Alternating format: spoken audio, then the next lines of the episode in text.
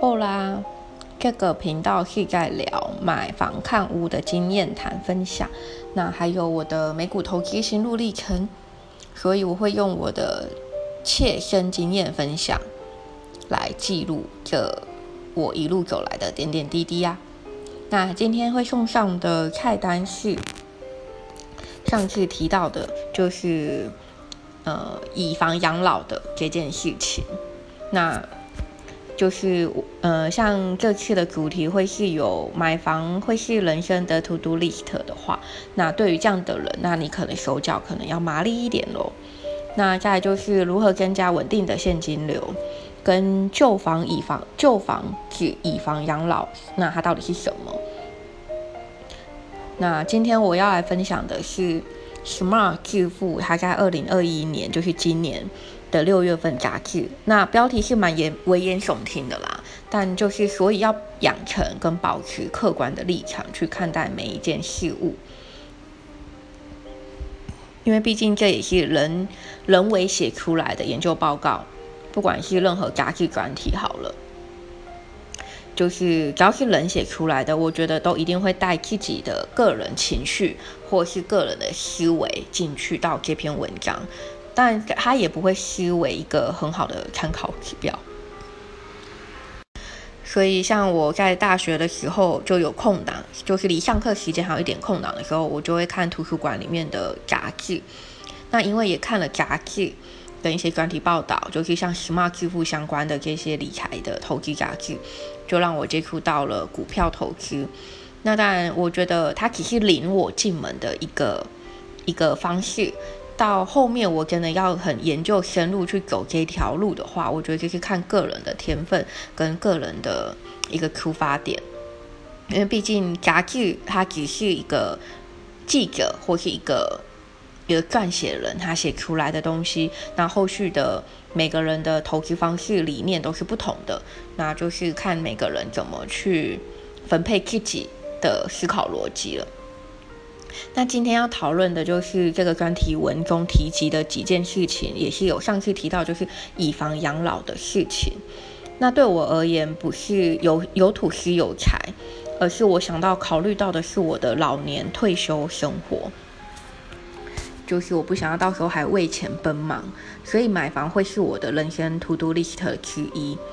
对，因为以房养老的话。坦白说，我现在买了一间房子。我在年轻的时候，我住着它，我缴着房贷，很痛，没有错。可是当缴到一定的程度的时候，我可能五十五岁、六十岁了，我没有办法工作了，那我就去跟银行去接洽这位所谓的以房养老的贷款。也就是说，我五十岁或六十岁刚好那个年龄到了，我就可以让这个房子去跟银行贷钱出来，继续让我过生活，我还不用工作的太辛苦。那当然，你们会觉得说，那到最后谁要去还这个贷款？其实这个措施也不错的，就是，呃，在我还活着、申请人还活着的时候，银行会给你每个月固定的钱。当然，这也可以先细算。那当给到我，呃，应该说给到这个年那个期限到了，那到时候就是看继承者或是申请人要还完这个款。把这款项还完，贷款还完，还是说就让银行去做拍卖？那拍卖也不是说银行卖了就就全部钱是他的，没有。假如说今天银行卖一千万，可是我只跟银行借了八百万好了，那卖了一千万，也就是说差额的两百万，银行还是要还给继承者或者是当事人的。对，那。杂志中也有提到说，就是二零一六年的房地合一的第一第一期的房地合一影响。那原先在零八年金融海啸的时候，其实就一路飙涨的方式啊，就是有遇到了一个挫折。这挫折就是二零一六的房地合一，那出现了一个价量的修正。虽然修正后有反弹，而且还创新高，也就是说，房地合一税实施之后，房价根本没有没有跌。那甚至吧，嗯，房子是就像呃，至少股票是有跌停的或或涨停的一个限制，但是房子它根本没有一个涨停的限制。所以杂志里面也有提到啊，二零一五年到二零二零年的房价指数涨的一个图表，那这中间涨了七点三趴。那像二零一六年第一次房地合一税到二零二一年的七月，像就是今年房地合一税的二点零上路。那你说房价真的有跌吗？其实没有。对，那没有的点，我觉得每个人看的观点就不同。那为什么说想买房子手脚要快一点？因为有很多很多个因素。就杂志里面有提到，就是预见五年内哦，预所谓的预见，它不是，它不是，它不是，它还没看见，是它预先看见，就五年内房价会越来越高。那它有从几个面向去做研究。那先从总体经济面好了，就是一般投资人他从股市、股票市场里面获利了。那这个热钱，它会进一步影影响跟刺激到房价，这个我可以很同意，因为我自己也有在做股票，虽然我的股票还没大到就是可以买房子，可是我给自己的一个目标就是我在股票里面获利的，我接下来就会拿三分之二的部分去买房子，那三分之一我会继续在股票里面继续让它继续投资。好，那二零二零年的时候，台湾虽然有受疫情影响。应该说各国家都有，那每个国家的影响其实就是大同小异，但是不外乎的就是再怎么影响，就以台湾来说，经济成长还是有三点一一帕，而且是行政院主计预估，今年台湾今年二零二一年的成长率会在四点六四帕，而且是近十年最佳的，股市相对也是最好的。那二零二一年的四月底。股票市场还创下波段高点，来到了一万七千七百零九点。而国际认证不动产投资协会的理事他们也分析了，smart money 会流入经济表现比较好的地区，而台湾呢就是其中一个。那经济基本面不错，投资人又从股市获利，那这所谓的热钱就进一步刺激到房价。我觉得这个解读是合理的，因为。不要说大家，就连我这种默默无名的股票投资好了，我都知道我在股票投资，甚至我朋友他们是在买保险，存到一定的投期款。但是再怎样，这都是前端，后端的终结就是去买房子。那买房子，我觉得你说买卖价差赚短期，就是也不大可能了，因为先有自己住，这才是首要的。那后续的可能短短买、短卖、短租啊什么的，我觉得也因应台湾政府的政策，其实这个存在空间会获利比较少了。那再来就是，其实钱再怎么在股票里面漂泊，其实就是一个纸上富贵，它终将要回到一个归属感。那会有在做投资的人都知道，这所谓的归属感，它绝对不会是回到银行的存折里面存起来，因为那利率太低了。那我宁愿我背房贷，我缴一样的利率，但我背的是房贷，我拥有的是一个房子的产权，所以这个呢，可能大多的人选择就是回归到房子身上。那房子的投资其实不外乎就是自住的也有，出租的也有。那从商办或是厂房做生意的嘛，或者是到透店这些商业行为，甚至到自住行为的产品，我觉得都是因人而异的。那房市的涨涨跌好了，我觉得不会只有台湾的房产因为这这些因素而上涨，而是各国的房市其实都有受惠到。就算是原物料上涨、人工上涨，包括等等的，也抵挡不住这些钱它要进入到热诶进入到房产的决心，因为现在利率真的太低了，钱除了在股市里面这样子厮杀获利，最后还是得。到一个安定的地方，那中间到底有多少 smart money 他选择选择房地产？其实这真的很难去计算。但是从房产房产的涨价幅度或是交易量转移量来看，我觉得还是有它的一个一个存在就对了。那也因为疫情的影响，其实出国游玩 shopping 的机会真的也减少很多。那大家会买什么？其实这个呢，就是见仁见智了。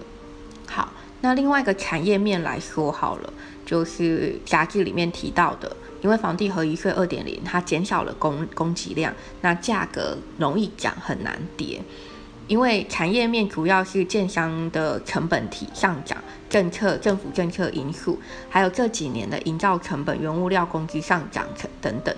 其实我能感同身受的就是工资上涨成本这件事情，因为不知道大家还记不记得，就是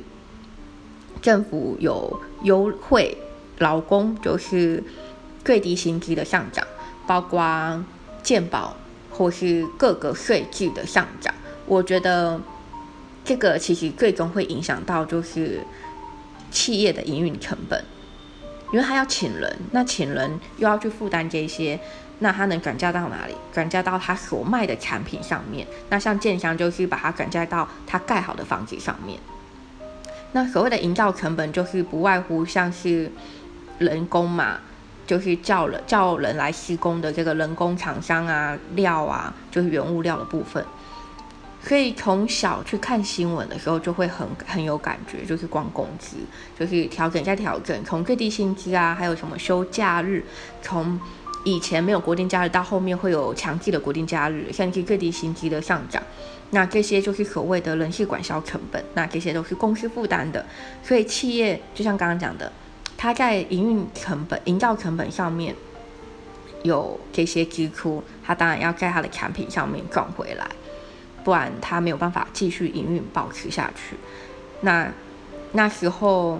比较严重的，其实哎，不是那时候，就是这之后比较严重，就是像建商的财务成本增加，是因为央行在去年年底有修改一个选择性信用管制，也就是说，建商在申请土地建融贷款，最高只能贷到六五成，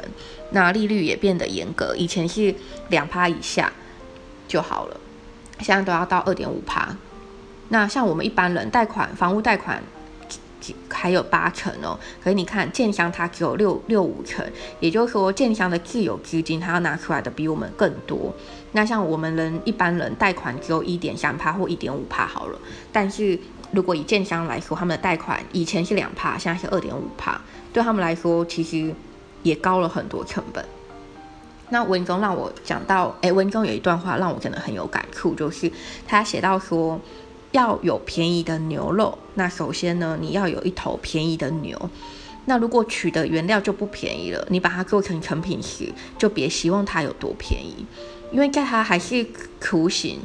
就要买到那么贵了。那我后面我把它加工、包装、修饰，很多的人工物料什么的加在上面，那这样子美化端出来的时候，你觉得它会有多便宜？其实不会的，因为那些任何的包装、行销、加工，都是一点一滴的成本在往上叠加。那这个部分我也可以很很切身的分享，就是在二零二零年的期间，我在营造公司做采购人员。那那时候我们手上的案子只有两个，不多，就两个，一个是公家单位的案子，一亿多的案子，那另外一个是民间别墅，大概六诶有六户的，对。那像那个钢筋水泥的涨价，我原地主的卖地的价格，还有工人工资的价格，其实这真的就像美国房产一样，一日三跳，那个价格，价格是一天三跳，他不怕你不买，因为来抢的人多的是。好，那那时候给营造厂当采购人员啊，我跟我的主管最怕的是什么？最怕的就是。钢筋水泥或是一些料商，他们的窗口打电话来告知，哎，我们要涨价了，或者他直接传着最新的报价单过来，也就是说，你之后跟他叫，你就是要用最新的价格叫。那这时候很多人就觉得，那你干嘛不先叫起来放着等呢？但坦白说，呃，东西放着等，能等的当然我们就会放着等，因为就是怕涨价。那不能等的或是不能放的，我们也没有必要去囤哪一个。因为它会有保值、保鲜期的问题，空间储存的限制问题，对。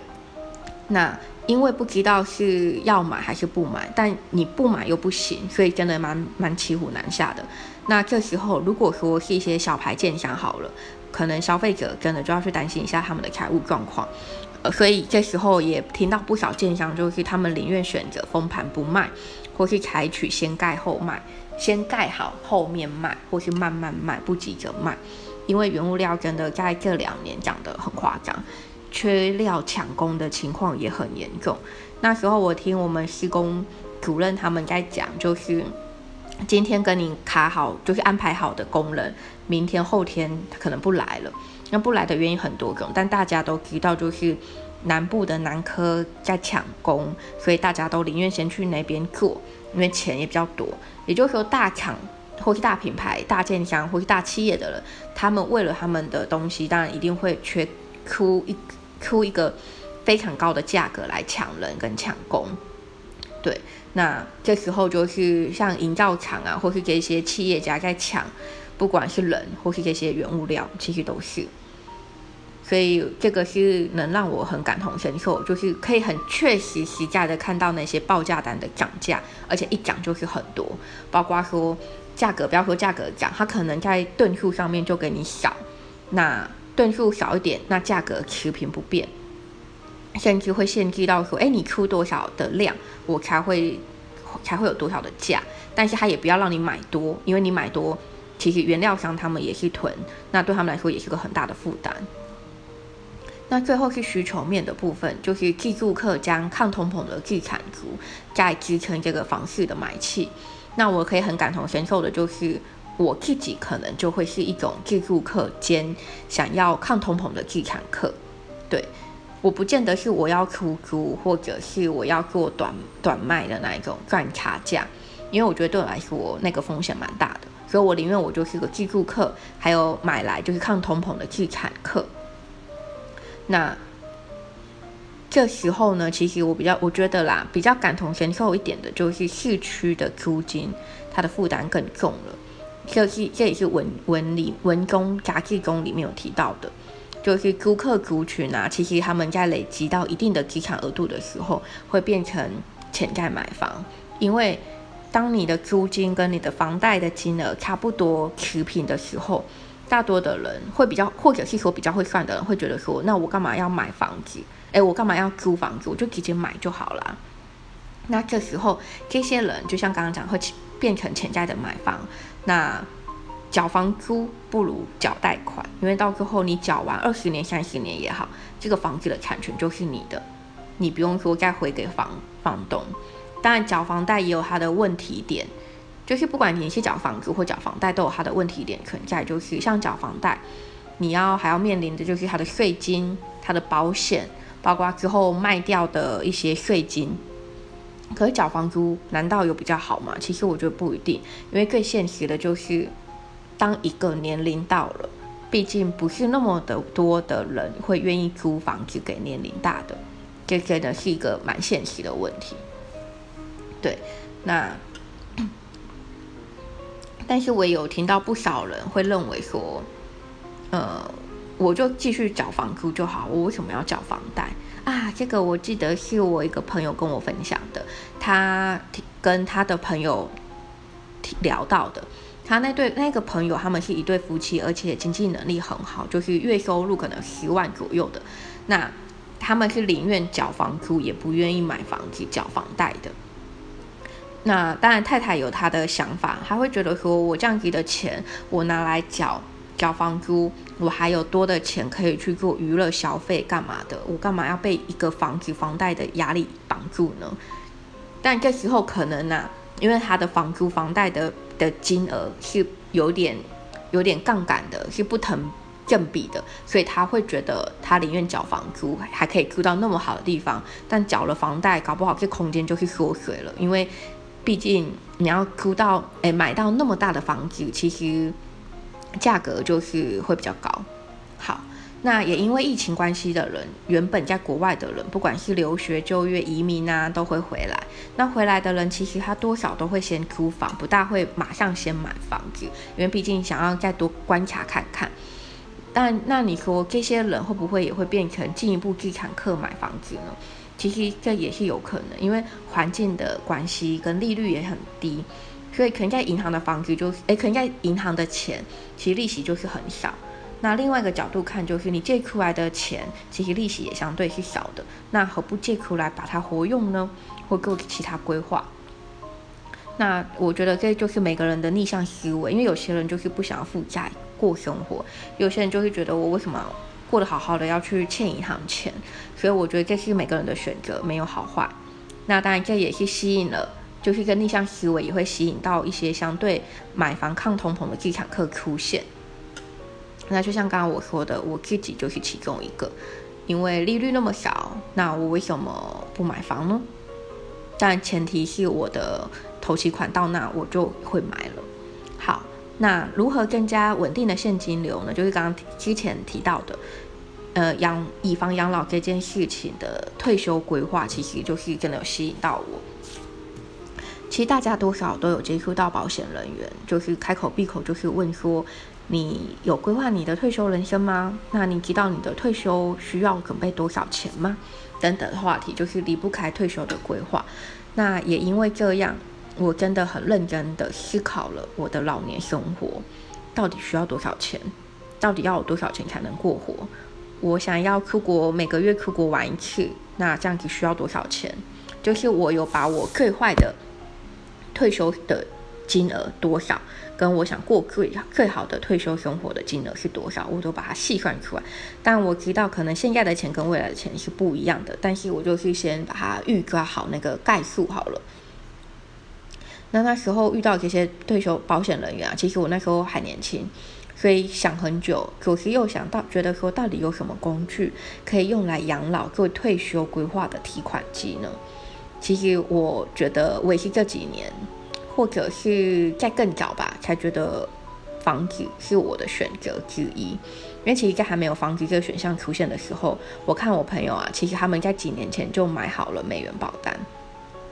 那美元保单那时候早期买，其实真的蛮不错的，因为它这样子每年还有蛮不错的生存金的金额可以领。我记得他是跟我说，他是每个月缴一万块的台币，那总共存六年，而生存金也不是第六年才开始，就是存完才给，而是在好像在存的期间，第二年、第三年就开始给了。然后每一笔给的就是一年给一次嘛，每一笔给都大概有个十百千万、十万、十万左右的金额，台币哦是台币，那让我还蛮羡慕的。所以，但是如果让我重来，其实我还是很不下心来，就是每个月存一万，还存六年，不是因为生存金少不吸引我，而是那时候我觉得我真的还是很不会想。那投资这条路啊，其实如果没有老师带，而自己顿悟。到哪里啊？或愿意吸收到多少，真的是有限的。所以那时候跟我朋友，就是朋友在分享的时候，我没有那个想法，把放太多钱在保险身上。所以那时候我顶多就是买基本的医疗险啊、意外险，没有买什么，就是没有压那么多钱在美元保单上面。虽然只有六年，但是那时候就是没有没有这样子的想法。但是回归回回到头来，现在好了，我现在每个月还是会存两千到三千的台币，因为我有买一个六年期的美元保单。虽然我跟美元保单跟我朋友比起来真的是天差地别，因为毕竟，呃，保单有买过保单的人就知道，它到一段一定的时间就会有所谓的停卖、卖掉或是改卖别的产品，但是不外乎都是我觉得啦，就是越慢越差。像早期有所谓的几趴、五趴、八趴可以领，但现在根本没有那个口口号跟一个广告噱头了，因为现在就是没有那种东西。那像这次我买的六六年期保单，其实我给自己的一个目标就是，当我这个保单缴到六年，或缴到第五年，或是快到期的时候，而我又刚好有多余的能力，那我就会继续再买下一张，把这个行为、这个循环当做一个习惯。那。但也因为有这个习惯，会让我觉得就是一种强迫储蓄好了。那有一次跟叔叔阿姨他们聊天呢，就是阿姨他们就是聊到以房养老这件事情，其实长辈们还蛮对这选项蛮乐见其成的，因为第一个不用没有房子住。也不用再跟子女拿钱过日子，对他们来说真的是两全其美。那也就是说，旧屋它可以一面出租，或是你自己住在里面；那另外一面，你可以向银行申请以房养老的贷款，其实这一点都不会有冲突。假如说我今天我这房子它是出租，那我一方面又给又去银行申请这贷款，其实我每个月会有两笔现金流进来，一个就是租客给我的钱，一个是银行给我的钱。那其实就是每个月会有贷款的钱都每个月会给这个申请人，但这也是有年龄限制，就是看各个银行，最最年轻应该大概五十五岁。那像目前台湾的银行大多都有办理，那在国外比较盛行的是像美国啊、英国、澳洲、法国等等的地方会比较盛行这个行为。其实以房养老的贷款，它实际的名称是不动产逆向抵押贷款。那办好贷款后，继承房产的人，他要把房贷款还清，还清后房产一样是继承者的。但如果没有还清，那就会进入到拍卖的阶段。拍卖的钱扣除贷款后，将剩余的钱还给继承者。那详细的过程其实还是亲洽一下银行比较好。那文中也有提到啊，如果出租，他会你会担心管理不易，也可以交给像那种包租代管的业者处理。其实每个月是需要支付房租的十趴到十五趴作为管理费用。那也相对就是花小小的钱，省去了麻烦。那政府也会针对这种出租的税负提供一些优惠。其实把房子购入之后啊，会有很多种经营方式，就把自己好像变成一个便利商店。今天你要把这个空间卖什么，怎么卖？其实这就是一个多方经营的思考方式。那你去要怎么去需需要？哎，要怎么去得知这些方式？其实不外乎就是多上网查，多做功课。这个其实是最保守也最保险的，因为你不用担心被骗或干嘛，因为。我觉得现在大多的人，他有他的私欲，就是个人的欲望或干嘛，他不见得会想要不强势的说或是教。所以我觉得自己的钱自己管理，自己去做功课，好过说就是一张白纸，什么都不知道，任人去改革。但是当你自己多少做一些功课之后，你再去问。你比较可以问到对的人、对的方向，包括知道什么是什么的一个头绪。好了，好，那刚后面有提到，就是像如果说有大笔资金需求啊，其实房子也可以做出售救急，甚至去做贷款。那虽然持有房子持有期间要支付不少费用，像税金啊或保险费、贷款等等的，但评估下来，其实还是一个不错的选择。对。那像我我的处理方式就是吸收这些房产的知识，不外乎就是工作上面跟人家讨论来的，或是多看杂志、多看专题报道，还有跟会计师多聊天。所以我觉得，嗯，跟不同的取得资源来的地方吸收好了，你会有不同的想法。那不同的想法，你怎么去把它演变成自己的做法？其实这就是因人而异。所以我也蛮鼓励的，就是嗯，多吸收、多看，它不见得是一件坏事。因为当你不吸收、不看，停止了学习上进的能力，那也就是会被人容易取代的一个一个一个一件事情。这其实也是在我营造公司老板身上。有点感觉到的，不是说他容易被骗或什么，而是他给我的感受是说，反正你还年轻，多看多学都知道，对对你来说并没有不好。那也因为营造公司的老板其实他也不会很年纪很长，大概四十左右而已，所以他给我这样子的想法观念的时候，我会觉得蛮贴近社会时事的，因为在这社会好了，你的讯息很快很爆炸。可是，当你吸收不了或跟不上，那讲白点就是人家说什么就是什么，你没有办法有自己的判断能力。可在老一辈的人说法会是觉得说，哎，你工作不稳定啊，心不稳定啊，什么什么的不稳定。可是我会觉得说，如果今天这个社会还是像以前一样那么的稳定过活，那或许我可以用安逸的方式继续过下去。但今天这个社会不是，它是属于多元化、国际化的方式。你没有去感受到或跟上进度，其实有时候你就不能怪说你怎么那么的不知道这世界怎么了，而是在于说你自己用多少能力去去应对这个世界。对，毕竟没有人有义务停下来等你跟上脚步。所以呀。所以啊，我也会继续努力的，好好来分享我所看所闻、所知道的事情。那最后呢，就是要再提醒各位，买房不是一笔小钱，